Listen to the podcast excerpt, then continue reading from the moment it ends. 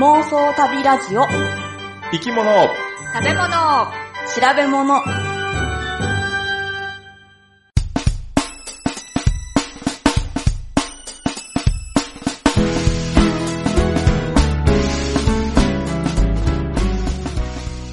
この番組は世界中の見てみたい生き物、食べてみたい料理、訪れてみたい国についてなかなかそのチャンスのない3人が調べたことをもとに妄想力を働かせながら語り合うラジオ番組です。今回のお話は第65回の続きです。もしまだお聞きでなかったらそちらからお楽しみください。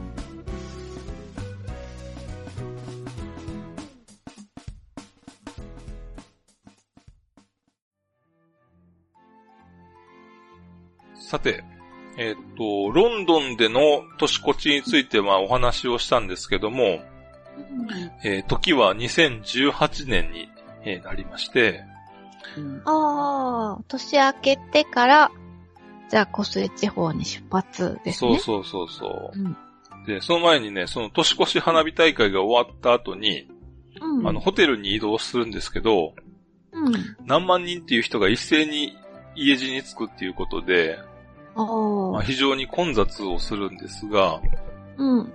あの、ロンドンの地下鉄は一晩中動いていて、朝4時までに入場すれば、タダで帰れるんですよね。えええ、それは、その、年末だけですか？年末だけそれともいつも？年あ末だけのようです。うん。ただ、ね、駅にさ、人々が殺到したら危険なので、うん。ちょっと行けば行け、あの、駅に着くはずなのが、うん。めちゃめちゃ遠回りさせられて、うん。で、結局、えーホテルに着いたのは2時頃なんですけど、うん。で、あの、そこからひて一眠りをして、うん。朝10時には、そのユーストン駅というとこにはい。着きます。で、うん一路湖水地方へ行くんですけど、うん。あの、イギリスでは車両のことをあの、コーチっていう風に呼ぶそうなんですよね。ホローの。コーチ。うん。ではい、はい、はい。で、あのー車両番号も ABCD で、日本だと1号車、2号車とかって言うけど、うん。おー。へえ、最初さ。うん。で、うん予約のチケット見ても、うん。何の話かさっぱりよ、わからんでさ、え、予約は事前にしといたんですか？ネ一応ットかなんかでできるんですか、今。ネットでね、あのー列車のチケットは取れてんけど、うん。座席の予約ができなくてさ、うん。えで、現地で、うん。一応、着いた日に、あのー一度駅に行って、ユーストンの駅に行って、そこで、うん。あの、席の予約をして、うん。事前にさ、義理のお姉さんとこに、席の予約をうん。代理でお願いできないかなと思ってややってもらってんけど、本人じゃないとダメやって言われて、おーで、あ、その買った本人。そうそうそうそうじゃあ。なんかパスポートかなんか見せるんですか？わからん。でも電話だとかそんなんじゃね、パスポートなんか見せられへんしさ。あ、そうか。で、本人が電話しないといけないとかって言うねん。ええまあでも、女性と男性なら明らかに違うからわかんないもんね。うん。そう。うん。まあまあ、な、なので、一応現地着いてから予約はして。うん。うん。ただね、1月1日の朝から移動する人なんておれへん。おらんの？おらんかっ。やったぱり1月1日は休日なんですか？1月1日は休日。で、あの、お姉さん曰く、もう皆さんもうあの、二日酔いでベロベロやと。ああ。うん。まあ、朝からね、移動するような人はなかなかいないということで。うん。まあ、車内もガラガラやったから、まあそこまでね、あの、うん予約する必要もなかったのかなと。ああ。そうね。でもまあ乗ってみてそうだっただけだもんね。そうそうそうそうそうわね。からんもんね。うん。そう。で、あの、ロンドンを出るとね、うん。もうすぐに田園風景が広がってはいるねんけど、あの、線路沿いには運河が流れていて、あの、ナローボートって呼ばれる、あの、運河を航行する船が結構止まっててんか。えー、それって住んでるやつですか？人が。えっとね、キャンピングカーみたいに、うんその、ナローボートを使って旅行する人も多いそうなんですよね。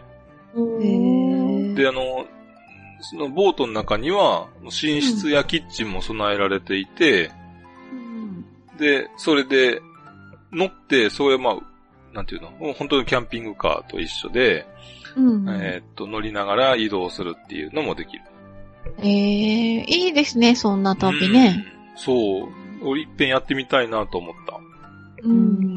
で、あの、その、まあ、えー運河も、今からだいたい200年ぐらい前の、これやねんけど、うん。その産業革命の時に、うん。えー結構あのー地方の方から、えー物質を、物資を運ぶ運搬手段として、うん。あの、一応時代を支えた運河やってんけど、うん。で、その後あの、蒸気機関車に、えー取って変わってしまって、その運河の存在も半分忘れかけられてきてんけども、うん今は観光用として復活してるそうです。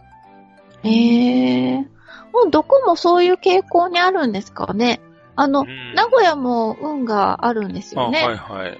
あの、お城を、名古屋城を建てるためにうんなんか作ったらしいんですけどう、ん。うん。でもまあ、その後やっぱ同じように電車が港まで、港湾線っていうか、そういうのが、貨物の電車ができちゃったから、使わなくなったんでしょうね。でもなんかヘドルですごい汚く今なってるんですけど、うん。でも今一生懸命ね、綺麗にして、なんか観光船を通そうと、観光船？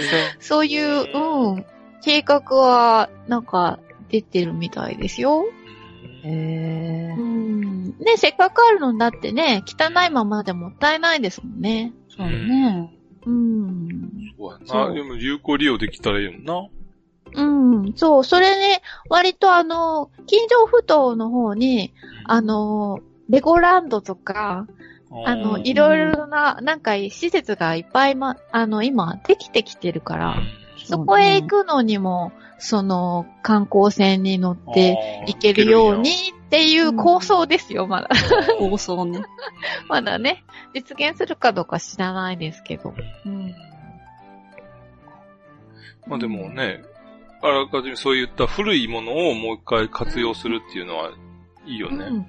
そうですね。うん。で、あのー、えっ、と、ユーストン駅から、その、列車で約3時間ぐらいかかるんですけど、おーえー距離にしてだいたい450キロぐらいなのかな、おーじゃあ結構早く走るんですね。そうそう。うん。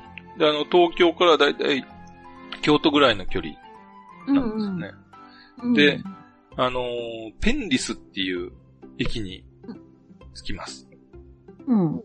で、そこには、あの、義理の姉夫婦に迎えに来てもらって、で、二人の自宅を訪ねることになったんですけども、へえ。で、ここで仮に、あの、うん義理のお姉さんのお名前をエリコさん、うん。で、うん義理のお兄さんをマイクさんというふうにうん。します。うん。はい。うん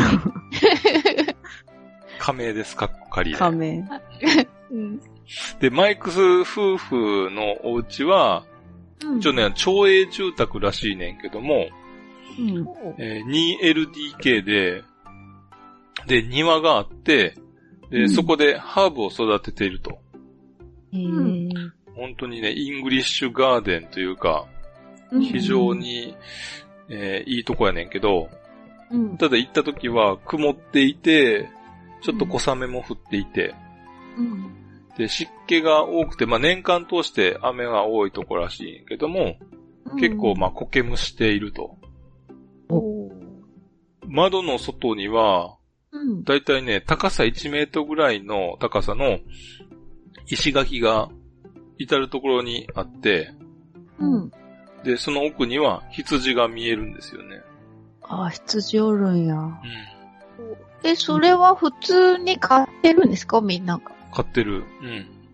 まあ、牧場の人っていうか農家の人だと思うんだけど、あの、羊のショーンっていうイギリスのクレイアニメってあはい知ってます、はいはいは知ってます、知ってます。う。うんん。ま、まさにその風景。あー。はいはい。あのー、で、ちゃんとワンちゃんもいるんですか？いるもんいるいると思うよ。犬は見なかったけど。うん。で、あの、羊の回でも紹介したんですけども、うん。あの、羊は深算名詞で、うん。あの、シープの複数形もシープやねんけど、うん。多分ある、あれだけたくさんいたら、うんあ。の、一頭ずつ数えようと思わないと思うね。うん。だから、やっぱりシープの複数形は、シープでいいと。実感したんや、すごいな。多分ね、あの、何頭いるかって牧場主でも分かってないと思うな。ああ。もうメニメニシープ言ってたからさ。ミシ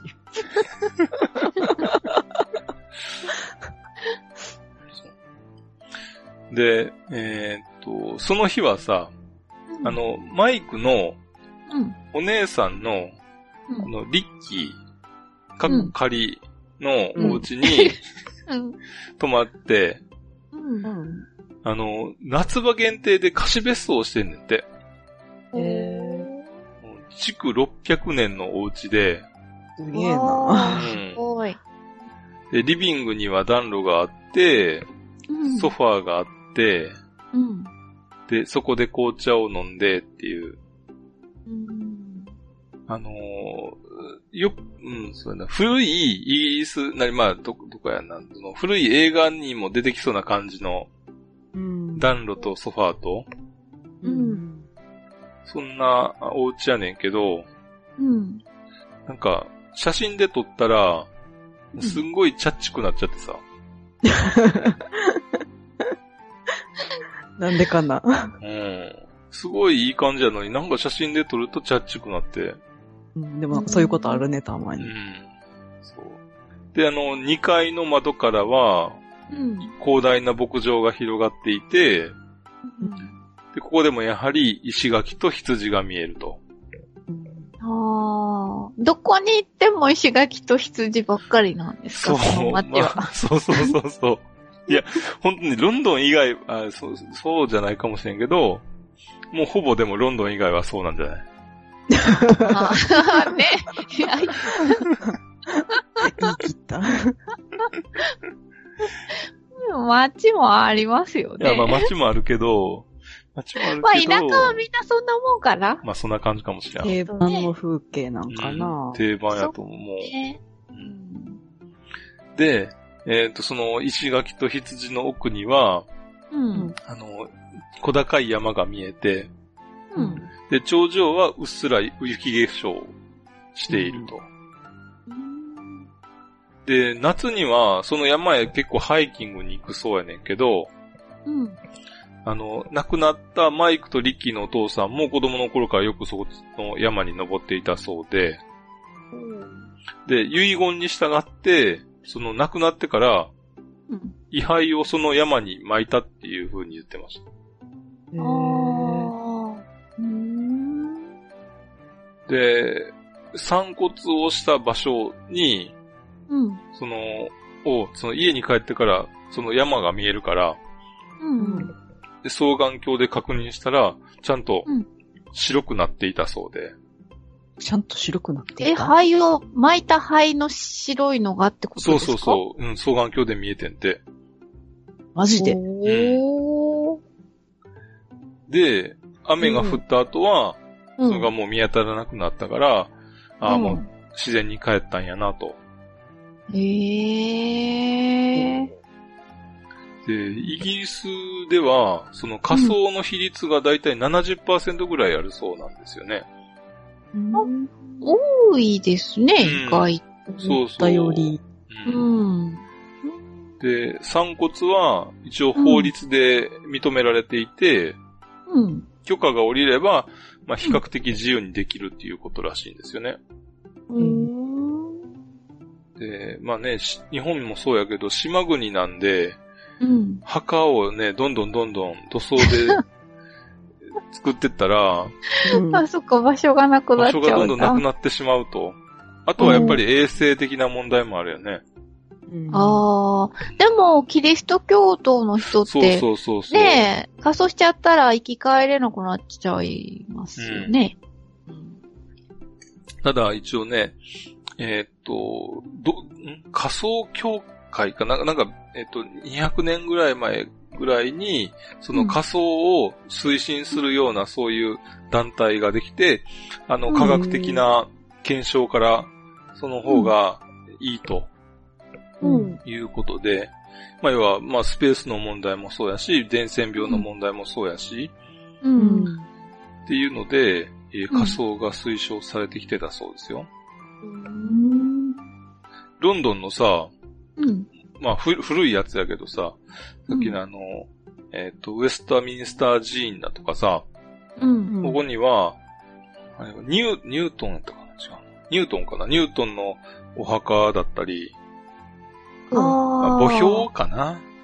実際のお墓かどうかわからへんけど、墓標。あの、教会の中の、そう。に、床みたいなところによく、そうそうそうそうそう刻んであるやつそれですか？それそれ、うん。ああ、はいはい。ううん。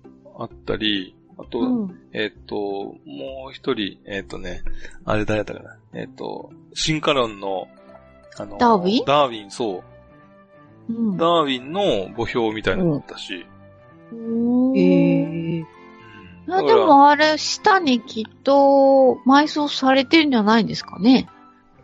多分当時は、えー埋葬されてたんやとは思うけどね。うん。うんただ、ここ最近は仮想が多いということおーで。で、まあさて、えーマイクの趣味っていうのが、うんさっき、うん。えっ、と、予告したようにね、メタルディテクティングというふうなことで。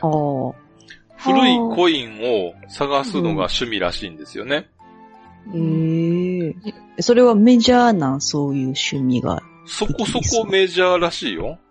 ええで、でもさ、え、んどこを探すの？その辺の地面そう。ディテクティングって。そう。で、近くのね、農場主に掛け合って、うん。あの、農場内で、その金属探知機を使ってコインを探す許可を得ているそうなんですよね。うん。で、これまで発見したコインは数知れず、コレクションのね、一部を見せてもらったんですけど、うん。まあ、えっ、と、最近のものから言うと、うん。と第二次世界大戦の時のバッジだったり、おー。そのベルトのバックルだったり、うん。うん。あと100年から150年前のビクトリア朝のコインだったり、うん。え古いもんでいくと、うん。だいたい2000年前から、えー1600年前まで、うんあの、、ローマ軍が侵攻してきててんけど、はいはいはい。その頃のローマ時代のコインだったり、えー、そんなの出出てくるんですうか、ん、おもろいね。おー、すごい。すごいよ。だから、その当時の歴史をまず勉強頭にないとあかんしさ。で、当、時どういったコインが使われていたとか、うん。ね、いうのをちゃんと知らないといけないし、ああ、そうですうね。ん、なかなかやっぱり、えっ、と、ちょっとね、歴史のを勉全然勉強しなかったから、なかなか理解は難しかったんやけど、うん、その歴史を知るっていうことでいけば、いいきっかけに、いいきっかけになったかもしれないなと思って。ああ、そうですね。私、あの、えっと、ローマの物語、えっと、うん塩の、えっと、なんて読むんだっけ？七、な、な名前知らないですか？塩の、かなわかんない。あの、聞いたことあるようなないような、はい。うん、あの、ローマの、えっと、歴史の本を、うん。あの、読んでるんですけど、うん。あの、それ、えっと、文庫本は、うん。すべて、えっと、表紙がね、コインになってるんですよ。だから歴史、ずっとローマの歴史をずっとこう、あの、しね、紹介してて、その時の、その今紹介してるところのそのコイン。だからコインって結構、うんその、その時の皇帝のをうん、うんうん。そう、あの、絵が描かれてたり、はいはい文字とかも結構キャッチーな文字あが書かれてて、うん。うん。やっぱりその宣伝でもあるわけですよね。うんローマって、ローマからそれこそイギリスまで行ってるわけじゃないですか。だから、すごく遠いですようん。ね。だけど、その、コインがあることで、流通することで、あ、王様はこの人なんだとか、うんそういうことがわかる。から、だからすごくコインっていうのはいろいろこう、何、貨幣っていう価値もあるけれど、うんもう宣伝みたいなものうんにもすごく役立ったっていう。うん、だからすごく貴重な、あの、コインってものだから、その表紙にコインを、あの、プリントしましたって言って書いてある。うん。でもそうやんね。うん結構いい宣伝やんな。そうそうそうそう。そうです。うん。であの、このメタルディテクティングっていうのは、うん。日本でもやってる人はいるようなんですよね。え？ちょっと見たら、日本でも、え、日本国内で国内でで、うん。それは法律上だとかそういうのはわかんないけど、一応ブログでそういう人がいたので、あれだけど、あの、昔さ、テレビで、あの、なんだっけ、あの、財宝がどっかに埋もれてるとかい、じゃないかとか言って探してる番組ありましたよね。あったよね。うん。徳川埋蔵金やつ？うん。そうそうそうそうそうそう、子供の時ね。あんな感じですか？いや、あれは、だってそんなでかいんじゃなくて、本当にちっちゃなコインだとか、うん。うん、その人が見つけてたのは、えーっと、ここ100年ぐらいのやつだとかっていうぐらいやかな。うーん。あとは、、江戸時代のうん。か貨幣、この、なんていうの？関越通報だとかなんていう、そういう感じのああ、古銭はいはいだはいはい。ったり、っていうのも、まああるそうなんで、もしかしたら日本でもできるかもしれない。あとね、そのマイクが、えーっと、農家の人がさ、うん。家の鍵を落としたから、探してくれないかっていう依頼を受けたというふうにも言ってたわ。で、探せたんですかね。多分探せたんやと思う。うん、他にもそのね、ちあの、依頼を受けたじゃない鍵を見つけたらしいねんけど、うん。ほう。うん、その鍵はどこの家の鍵かがわからないと。えであの、子供たちがそのね、メタルディテクティングにすごい興味津々でさ。やらしてもらってんけど、うん。あの、リッキーのお家の庭に、うん。そのマイクがコインを埋めて、うん。あで、宝探しゲームをやらしてもらってん。ああ、うんうん。あのー金属探知機ってさ、空港で検査するときに見る、見たことがあると思うんですけど、うん。あのーあー棒の先にさ、丸くなってるやん。うんうん。あ、あの、体とかピュッピュってそうそうそうそうそう。見るやつですよね。ううんうんんうん。はいはい。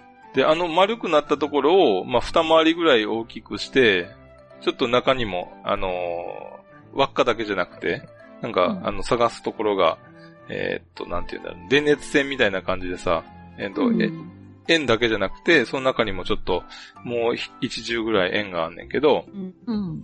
で、それを地面に、えー平行になるようにうん。絵がついてて。あの、こ空港のやつはまっすぐついてるけど、まあ、うんあの、輪っかの方から斜めに角度がついて、あの、はい掃除機のさ、吸い口みたいな感じのやつうんになってて、で、それ、れを、あの、左右に動かすね。うん。そうすると、金属があると、ピッっていう音が鳴って知らせてくれん。へえ。で、その音の鳴り方で、うんあ。の、コインか、うん。ゴミかを聞き分けるそうなんですけど、へえ。え、音が違うの？違うらしいね。うん。で、コインの場合は、うん。まあ、あの、左右に動かしながら、その探すねんけど、うん。えー、その、コインに当たると同じような音がすんねんけど、うん。ゴミだと、うん。右から左に動かした時の音と、うん。左から右に動かした時の音で、はちょっいはい。と音が違うらしいねやんか。ああ、コインはまん丸だから？そうそうそうそう。だから、音は、音にムラがないねんけど。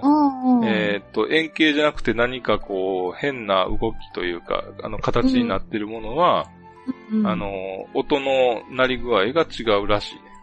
あうんあ、なるほど。で、結構ね、ゴミも多くて、うん。あの、缶の蓋だったり、うんあ。の、釘だったり、うんうん。なんかいろいろと、えー、あるねんけど、その中で、あの、隠したコインじゃないコインも見つけて、おーおー。そう。え、価値ありそうでした？それ。まあ、そん、いや、でもね、その見つけたものには、そのプライスレスなんじゃないやっぱり。あせやな。あ、そっか。それに価値を見出すのは、まあ、二の次で、そう。まあでも戻ってからその洗浄して、うん。で、あの、表面を見てうん、で、それを持ち帰ってきてんけど、うん。で、その日は一応それで、なんとか終わって、うん。で、次の日は、うんあの、湖水地方の観光地を回ったんですけど、はいはい。湖水地方って、うんあの、2017年に世界遺産登録をされてるんですよね。あ、そうですか。ううんん。で、これまでに2回、その、世界遺産の登録を試みててんけど、うん。えー最初は複合遺産で、2つ目は文化遺産とかっていうことで、うん。えー試みたものの、えー登録基準に合わないということで、え2回蹴られてて、うん。で、2017年にようやく、まあ文化的景観が優れているということで、うんえー登録基準は2と5と6ということらしいんですけど、うん。いいですか？はい。いいです。え、ネットコ登録がないいだか。もうよくわからないですけど。それは皆さん調べてください。はいはい。はいはい。で、湖水地方といえば何が見どころだというふうに思います？ピーターラビット。おー。そうやな。うん。違うんいや、その通りやねんけど、うん。どちらか、あまあでも、その、湖水地方といえば、なんていうの、湖が見どころっぽい感じはするねんけど、うん。実は、湖ではなくて、うん。山が見どころなんですよね。そうなんです。でも湖もありますよね。湖、あ、湖があるから湖の湖水地方とは呼ばれるねんけど、うん。山のどの辺が見どころなの？あのーこのね、湖水地方の山って、うん。今からだいたいね、1万5千年ぐらい前の、うん。あのー氷河期、最終氷河期の終了とともに、その形成されたというふうに考えられてるんですが、うん。あの氷河がどんどんどんどん流れていくでしょうん。で、その時に、あの、山が削られて、うん。で、あの、えー U 字谷ができるねんけど、うん。で、その谷になったところに、えー湖ができたと。うん。なので、うん小さな湖は、あの、たくさんあるねんけど、うん。で、その、ま、湖も結構細長いねおーなるほどね。ん。で、えー小さな湖に見えても水深が100メートルあったり、うん。おー深いんだ。うん。で、あの、降水量が非常に多いので、その、U 字谷の、あの、うん切り立った崖の、その、てっぺんぐらいから、うん。だいたい、えー、7、800メートルぐらいの落差があるねんけど、うん。その、えー、下まで、滝が、一本流れてんねんけど、うん。本当に上からジャーっていう風な感じで。滝が流れ着いて。あの、この切り立った崖にも、うん。羊と石垣があるんですけど、あ、やっぱりあるんや。多分誰かの農場なんやろうね。で、うんその石垣も頂上付近まで続いてんねん。へえ。へえ、そんなところまで積んだんですね。そうそうそうそううんう。で、この石垣をね、細かく見てると、うん。ちょっとね、場所ごとに積まれてる石の形が違ってるんですよね。へーで、川の、まあ、うん近くだったり、その下流の方だと、うん石が丸い。うんああ、はいはいはいはい。その辺にある石が丸い、あの、角取れて丸くなってるから。うん。うん。で、ちょっと上流の方行くと四角かったり、うんおー。あとね、スレートっていう、あの、うん板状に割れる粘板岩ってはいう岩があって。今でも採石しているところがあんねんけど、うんで、そのあのスレートって、うんあの、屋根瓦として、うん。今でも、まあ、利用されているところがあんねんけど、うん。おまあ、そういうところでは、そのスレートを積み上げたり、うん。で、結構その場所場所によって、うん。あの、石垣の、お石の形が全然違うので、なかなか面白かった。へえ。面白い。うん。で、帰りには、その、ケズイックっていう町によって、うん。あのー雨が降ってたんですけど、うん。傘をささない人たちを見て、おー。で、グッチさんは刺さないから。刺さない、刺さないです。馴染んでるね。うん。いや、本当に。で、現地の人に聞いたら、そのマイクに聞いたら、あの、結構風も強い街なんで、う。うんん。傘持ってても、うん。えーすぐ風で飛ばされるから、うん。あんまり、あのーか傘の意味がないと。それなら、刺す必要もないだろうっていうことで。うん。ああ、そっか、風強かったら傘さしてても濡れちゃったりしますしね。うん。うん。うんそういうこともあるそうですよ。なるほど。うん。で、そのケズイックの町の近くに、うんあの、4500年前に作られたうん。ストーンサークルというのもあって、それも見てきたんですけど、あ、なんか、ツイッターかなんかに写真そうそうそうそう出てましたよね。あれですか？うんうん。ストーンサークルは、まあ、主に、その儀式というか、あれと、あとは、あの、日付を見るのに使われてたそうなんですよね。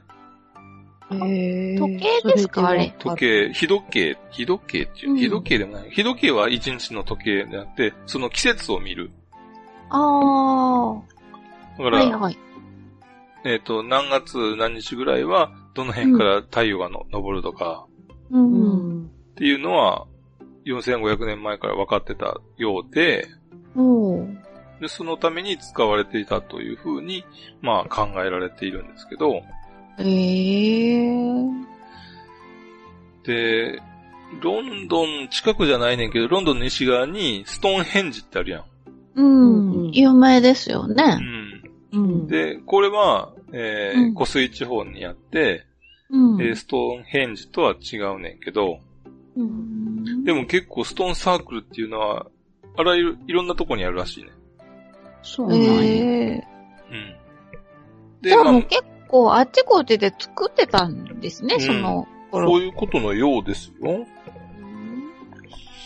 だから、まあまあ、今から4500年ぐらい前のうん。人たちは、その、それぐらい、そのストーンヘンジもそうなのかもしれないかなと。うん。数あるストーンサークルのうちの一つう。うんん。という考えでいいのかなと思うんだけど。で、えー、3日目なんですけど、うん。えー3日目はもう一日中雨っていうことで、家でゆっくりしようというふうに決めまして。う。うんん。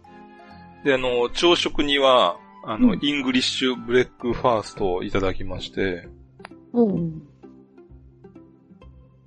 えーっと、何が出てくるんですか？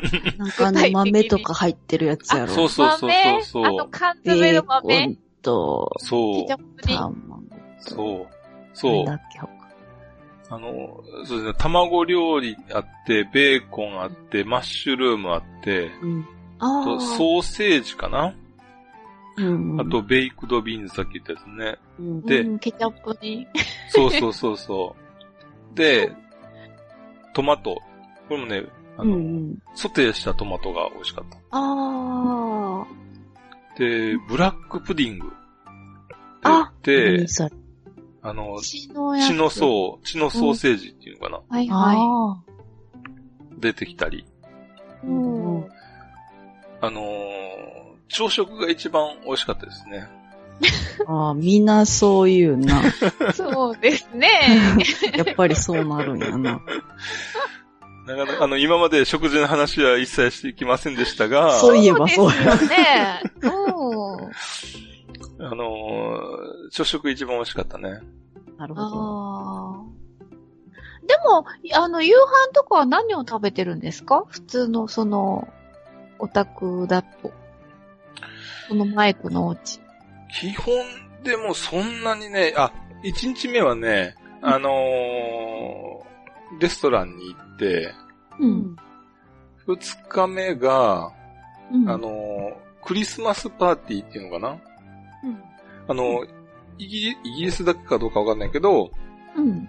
えっ、と、クリスマスホリデーって、うん。えー12月の24から、うん。5からかな、えっ、と、1月の5日ぐらいまでああ、はいはいはい。がもうクリスマスホリデイズっていうのかな。なんか国によってね、うん。あの、なんか微妙に違うみたいですけど、1月の何日かまではクリスマスの飾り付けをしするんですよとかいうのってありますね。ううんん。そう。だから帰るまでずっと、一応クリスマスの飾り付けうん。はあった。ああ、そうですか。うん。だからまあまあ。で、その間に、その、うんえっ、と、イギリス風の、うん。えークリスマスのあの過ごし方みたいなんで、えっ、と、一応グースの、うん。あの、ボイ、えっ、と、なんて言うんだろう。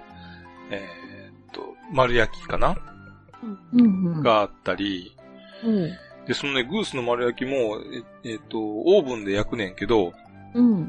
大きいよね。大きい、うん、結構大きい。うん。あのー、鳥の二回りぐらいあの、鶏の二回りぐらいはでかいかな。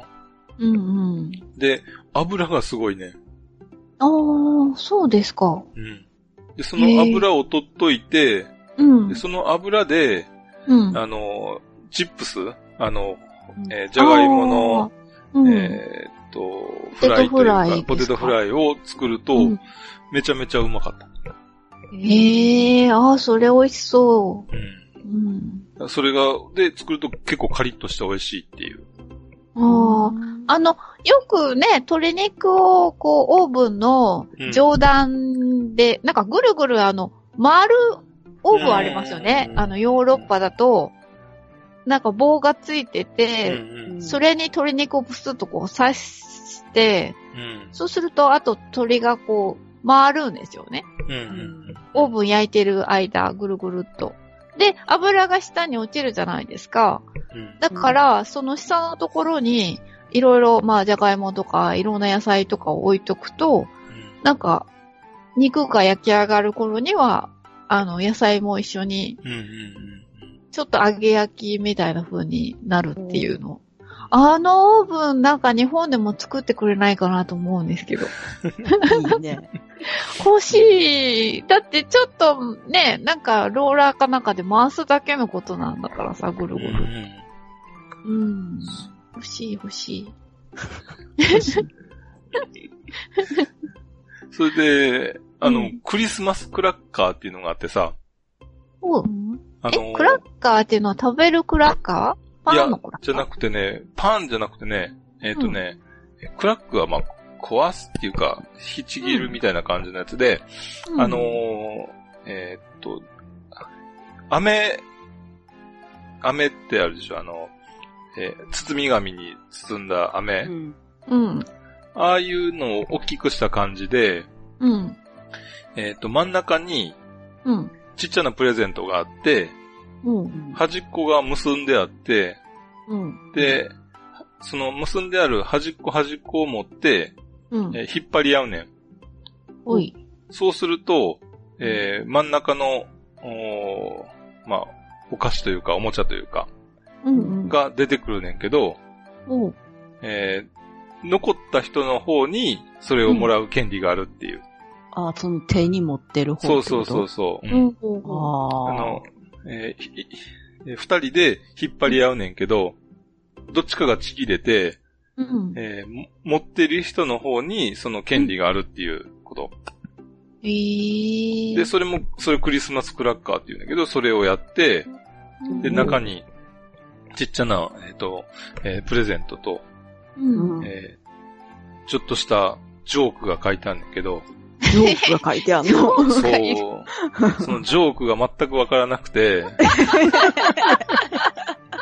やっぱジョークって難しいよな。難しいな、そうね。笑えないというか、うん笑い方がわからないっていう。わからない、ね。そうそうそうそうそう。で、まあそういうのもあって、えっ、と、クリスマスの一般的な家庭の過ごし方っていうのも体験できてう。うんん。よかった。面白いね。うん。で、えっ、と、その、朝ごはんが終わったら、うん。みんなでボードゲームをやることになって、うん。で、リッキーは、あの、仕事だったんで、うん。うちの家族とマイク夫婦の6人でやることだったんですけど、うん。最初にあの、マウストラップっていうボードゲームがあって、うん。あの、全員でコマを進めていくんですけど、うん。で、す進めていくうちに、えーうん特定の、こあのー、場所に止まると、うん。あのー、トラップを一つずつ組み立てていくっていうことをするんですよ。うおっていうのは？で、あの、ピタゴラ装置ってわかる？うん。あの NHK のさ、ピタゴラスイッチっていう番組で、例えばボールをさ、ちょんと動かすと、うん。それが、あの、別の動作を連動させて、うん。例えば上から落ちてくるのを、ボールが、カップの中に入ると、うん。えそれがテコのげようようになって反対側でポコって上がると。ああ、はいはいはいはいはい。で、その上がった拍子に別の、うん、えーものとトラがッ。プが動き出すと。はいはいはいはいはい。アニメとか、ありますね、そういうの。アニメというか、映画とか。うんそうやってやって、なんか、朝ごはんがポンと出来上がったりとかってなりますよね。ポンってフライパンに卵がポンって落ちたりとか、ね。それそれ、うんううんん。はいはいはいはい。バックトゥーザフューチャーのあオープニングのとこでしょ？あ、それだったのかな？わかんないけど。うんまあありますよね。うんううんん。で、それを、うん。なそんなようなのを、えーとみんなで作っていくね。で、第2段階では、うんその、えっ、と、ピタゴラ装置を発動させて、うん。で、ネズミ捕りのカゴを落とすっていう最終的にはね、うん一つのとこ手でパンってやると、今度はあの別のところが、あのー重りが落ちて、うん。うん、で、えっ、と、人の形のした、あの、ブロックが飛んで、うん、で、今度次のとこに影響を与えて、えっ、と、ネズミを捉えるカゴが落ちると。そういうギミックがあるねんけど、うん。それを最終的には、えーネズミ捕りのカゴに捕まった人から脱落していくっていうゲーム。おーで、そのうまく連動しない場合もあるって、それがまた、あの、ドキドキもので面白い。うんそれ、割と、え、なんていう、ポピュラーなゲームなんですか？みたいイギリスあのね、映画にも出て、アニメ映画にも、あの、帰りの飛行機のさ、うん。あのー見てた、子供たちが見てたアニメ映画にも出てたって言ってたから、へえ。で、その映画が今日本で公開されてんのかな？おうなんて映画ですか？あーその映画の名前まではちょっとなんとも忘れてんけあど。ーうんでもあ、、そう、アニメ。うん。アニメ映画ね。で、それが、えっ、と、漫画、アニメにも、映画にも出てくるっていうぐらいやから、結構メジャーやと思う。へえ、そうなんだ。うーん。で、続いて、あの、モノポリーというのをやったんですけど、うん、うん。あの、モノポリーは、一応、スゴロクの要領で、あの、ボードをぐるぐる回りながら、あの、物件を買って、賃貸料をもらって、で、誰が一番儲かったかっていう、そういう競うゲームなんですけども、まずあの、第一段階として、あの各マスにその設定されている物件を買っていくんですけど、うん。なかなか止まらないところがあって、うん。買われ、買われない物件があったんですよね。うん。うん。で、あの、時間がかかるので、うん。マイクがうん。短縮ルールを提案してくれたんですよ。うんで、全員が、その GO のマスを通ったら、オークションをしようと。あうん。ということで、一応6人全員が GO のマスを通ると、うんあの、サイコロを振って一番大きい目を出した人が、うん。その物件を買うことができるとうん。いう風にしたんですけども、うん。あの、ところがですね、うん。一人がうん。刑務所に行くっていうカードを引いてしまうんですよ。で、刑務所に行くっていう場合は、5を通らない。お5を通らずにそのまま刑務所に行くので、うんでそこであの、マイクに、うん。あの5を通ったことにしようとうん。提案するんですが、うん。通っていないと。それは認められないと。なんか、頑固なんですか？どこか。少しね。うん。で、あのーまあ、我々日本人グループは、その、この先すごいまだまだ長くそうなんで、うん。まあ、このゲームの面白いところをちょっと子供に体験させてあげたいなと思っているんですけど、なかなかやっぱり、ルールを重視するというマイクなんで、うん。これを堅くなに拒否をするという、うん。まあ、そういう、結構、イギリス人は忍耐強いんですかね。うーん、うーんそうだよね。イギリス人なのか、そのマークなのかっていうところがあるけど。まあでもそうこうしてるうちに、まあうんようやく GO を全員通ったんで、まあ無事オークションをすることができたんですけど、うん。でもここまでで結構時間を食ってるわけですよ。うん。そうね。あの第2段階に移って、今度は物件にはあの同じ色のグループがあって、うん。で、同じ色を独占することによって、まあ、家を建ててうん。家賃を得ることができるんですけど、うん。ただあのみんなが持っている物件っていうのがバラバラなんで、うん。一応ね、トレードしていかないといけない。うん。ただね、子供たちにはちょっとトレードっていうのは難しいんで、ああ。うん。じゃあ私が、うんえーっと、これとこれを変えてあげましょうとうん。いうことで、ちょっと子供に有利なトレードを持ちかけたんですよ。おうんう。そうすると、うん。うん。マイクが、ダメだ。そのトレードはちょっと不公正だと。うん。うん。価値が偏りすぎていると。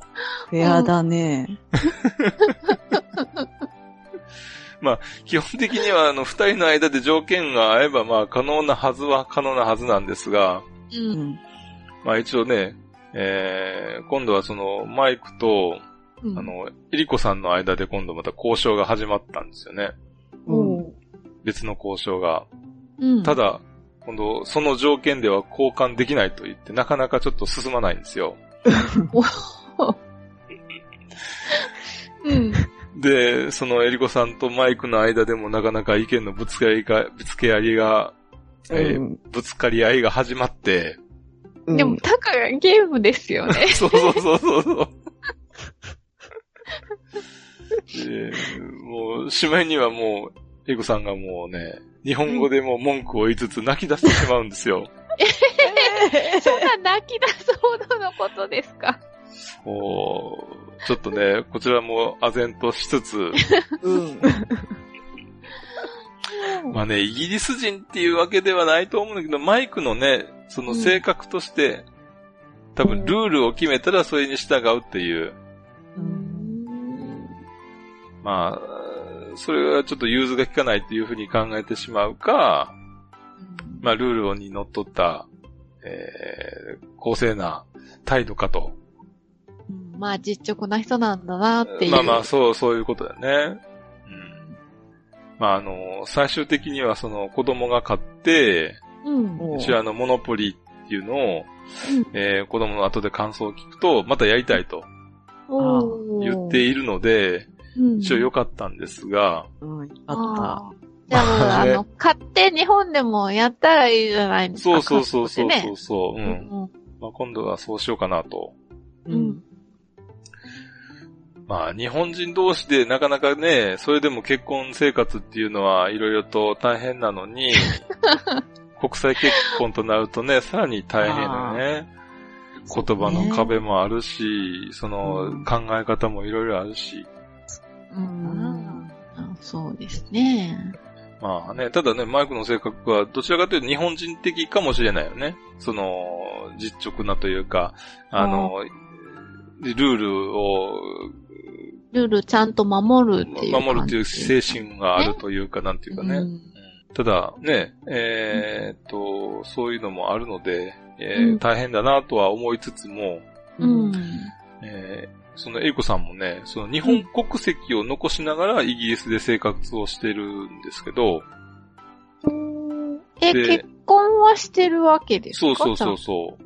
それでも、お互いの国籍は別々っていうの。よくあるんですか？じゃあそういうことって。日あのね本も。日本は二重国籍を認めていないので、うん。一応ね、イギリス国籍の取得条件は満たしているんですけども、うん。えー日本国籍を持ったままということになっているんですよね。そっか、イギリス国籍を取ると、日本の国籍を捨てなきゃいけなくなってしま。そううそうそうそう。あうんなので、あ。うん。後々、まあ、日本に戻ることも、まあ、うん。ね、考えられるので、うん。マイクの方がね、ち一回り年上やね。あそうですか。じゃあ、うんまあ、あの、こんなこと言っちゃなんですけど、まあ老後は、そうそうそう、ねそういうことかなと。うん、一人になっちゃうかもしれないから。そう、ううんん。それもあるからね。うん。ただね、中には、その日本に黙って、うん。イギリス国籍を取得してしまう人もいるそうなんですよね。うん。だって調べられないからわからない。そうそうそうそう。うん。だってほら、連邦さんがそうだったじゃないですか。あ、そうなん？あったね。うん、そうですよ。まだだから、日本の国籍を取ったけど、台湾の国籍を消してなかったんですよね。消してあると思ってたら、まだ向こうに残ってたみたいな。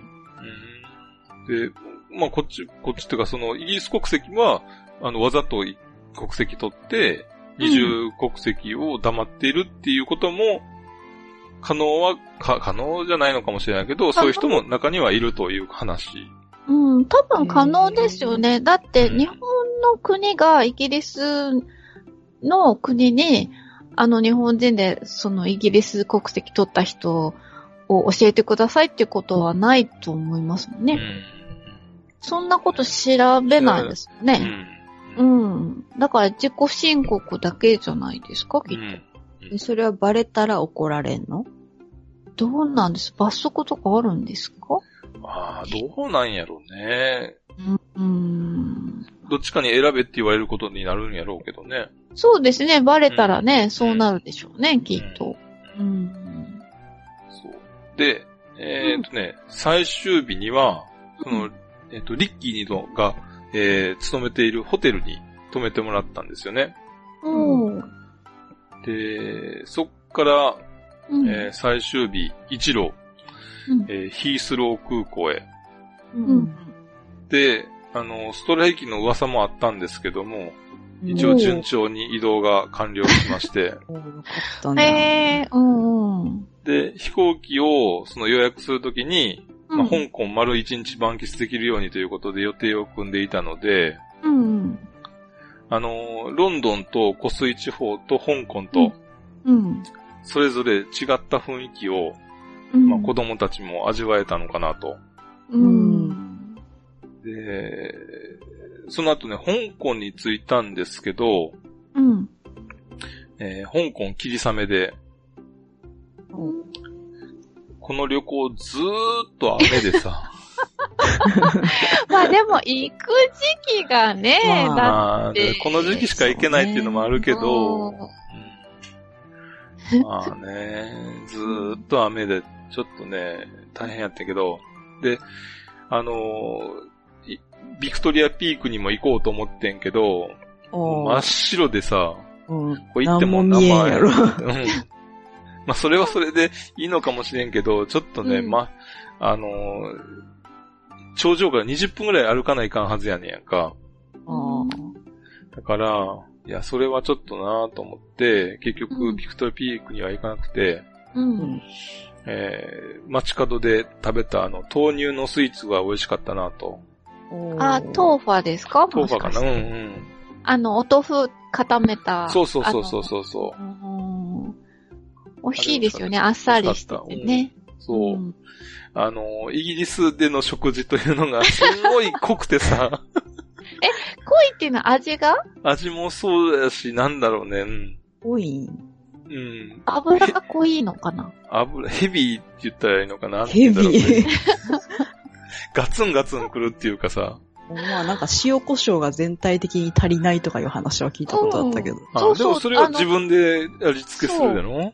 うん。うん。だから自分で加減ができるから、ね、味の濃さはいいですようね。ん。で油っこいんじゃない？ああ、まあ、それはあるうん。うん。揚げ物とか、だってフィッシャーチップスとかだったらね、うん。揚げ物揚げ物だし。うん。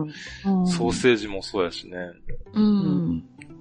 でもっでて、あれじゃない、油がさ、うん。あの、動物性っぽい油が多いからじゃうない、んうん、そうそうそうそう。そういうことかね。日本はサラダ油とかでね、うん。揚げたりとかするから軽いけど、うんちょっと違うかもね。重たいかもね。ううん。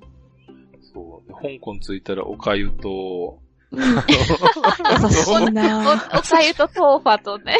そうそうそうそう。そう。優しいって言いながら食べてたけど。そう。で、あのー香港でさ、一つだけ腑に落ちないことがあったんですけど、うん。あのー今までさ、カード決済をしてても、うん。カードの暗証番号を入れるか、うん。うん。サインをするか、どっちかすれば OK だったんですけど、香港のレストランで、うん。その暗証番号を入れて、うんさらに、あの、サインを求められて、んなんか、二重請求されるんじゃないかなと思ったり、なんでそんな2回 ,2 回もさ、2つもせないかんねんと思って、うん。一応会計の時に、うんさっき暗証番号入れたんやけど、なんでまたもう一回サインせないかんねんって聞いてんけど、うん。じゃあなんか、ここは日本と違うと。香港やから、香港ではそういう風にするんやって言わ言われて、あーそうなのかな？う。ん。うんで、どうやった？でうんまあ、店に寄ったりなんでするんかもしれんけど、うん。で、ツイッターでちょっと聞いたら、まあね、別のところでもそういうことはあったっていう。けど、基本的に暗証番号を入れたらそれで終わりやろうという頭があったから、う。うんん。なんでやねんなと思って。うんで、ただ、帰って一応明細を見たら、うんあの、正規の料金請求だったので、まあ一応騙されてはいないんやろうなとは思うねんけど、うんちょっと、えー、そういうこともあるんやなと思って。うんそう。で、帰り、まあ、香港泊まって、で、その次に札幌も泊まってんけど、うん。うんついに日本に帰ってきた。日本に帰ってきて、そう。うん。まあ、二日間一応あったから、だいぶ時差ボケは解消できていたかなと。で、よ翌日からはお仕事ということだったんですけど、もう翌日から。はい。うん。まあ、もうちょっと一日余裕持とうかなと思ったけど、ね、うんまあ、せっかくなんで、一応日本に帰ってきてるんで、一日ぐらい大丈夫かなと思って。ああ。うん。まあでも、働きに行ってしまった方が、あの、うん早くリズムが慣れますよね。そうだね。日本のリズムね。で、あの、今回のお話はごく、まあ、私的な旅の話だったんですけど、一応ね、どれだけの人が興味持ってくれたかっていうのは疑問は残るとこですけど、初めからずっと疑問に思ってたな。まあまあ、あの、バックパッカーを応援するたびたびプロジェクトなんですけれども、そうですな。今度からは家族旅行も応援していきたいと思います。ああ、いいじゃないですか。ああ、そうですね。うんうん。ということで、うん今。回のイギリス旅行以上です。うん。おはい。お疲れ様でした。疲れ様でした。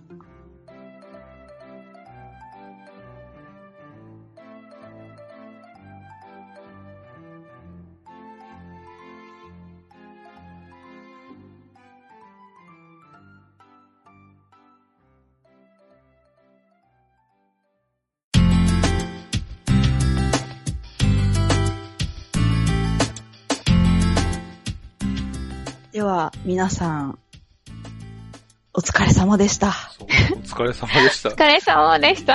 よく、何人の方が喋る方も聞く方もね。そう、ここまで聞くっていうこと自体も疲れると思うわ。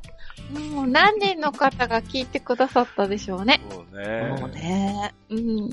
ありがとうございます。ありがとうございます。そう。でもね、せっかく旅行行って喋りたいっていうのはさ、その時に言っとかんとね。うん。うん一応、あの、皆さんにお土産と言いますか、もし、えーおよろしければですけども、はいはい。あの、えーっと、し、えーロンドンのあの、えーっと、あすぐ、すぐ出てこないよな。それがも何？あれあれ？う、うんあれあれでしょ。どれ？どれ？どんな感じ？何？物の名前？うんあ、だけでももう名前だけど、ちょっと待ってよヒン。トは？ちょっと待って。うん。え物の名前っていうことしか情報がないんやけど。ー、あの、それ、場所の名前ですか？あ、そうそうそう。あ。、大英博物館？それ。それ当たり。大英博物館？えっとうん。大英博物館に行って、一応ね、絵はがきは買ってきたんですよね。おー。で、もし、既得な方がいらっしゃって、えー欲しいと。あ、いうことがいらっしゃれば、あのーお送りすることができますので、うっちさんからのエアメールですね。そうです。え、それは何人まで？えー一応10人は、10枚は買ってきました。おうもう、じゃあ先着っていうことですか？そうですね。はい。うんということで、もし、えーそういうことで、えーメールじゃない、えー絵はがき欲しいということであれば、お送りいたしますので、うん。ぜひ応募してください。それはもう、あの、メールに、うん。あの、住所と氏名と書いていただいて応募していただくっていう感じはい。でいいですか？それでいいです。じゃあは、メールに、グッチさんからのお手紙希望というふうに書いていただいて、あとはいお名前と住所とい。はい先着多分10名ぐらい。はい。はい。ぜひ、ぜひ、もし誰も来なかったらショックがありますので、ぜひ、お気軽に。私に送ってください。あじゃあ、うちもじゃあそうなったらあね。はい、わかりました。じゃあ、ぜひ、そのメールもお待ちしておりますし、はいその他のいつも通りの番組の感想なんかもお待ちしています。はい。えっと、メールアドレスが、妄想旅アットマーク gmail.com、mousoutabi アットマーク gmail.com です。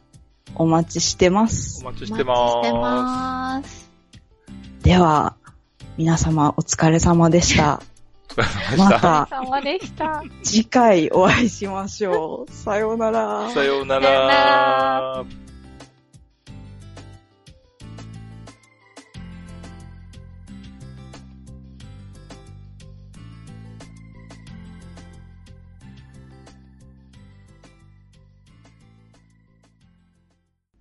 この番組は、バックパッカーを応援する、たびたびプロジェクトの提供でお送りしました。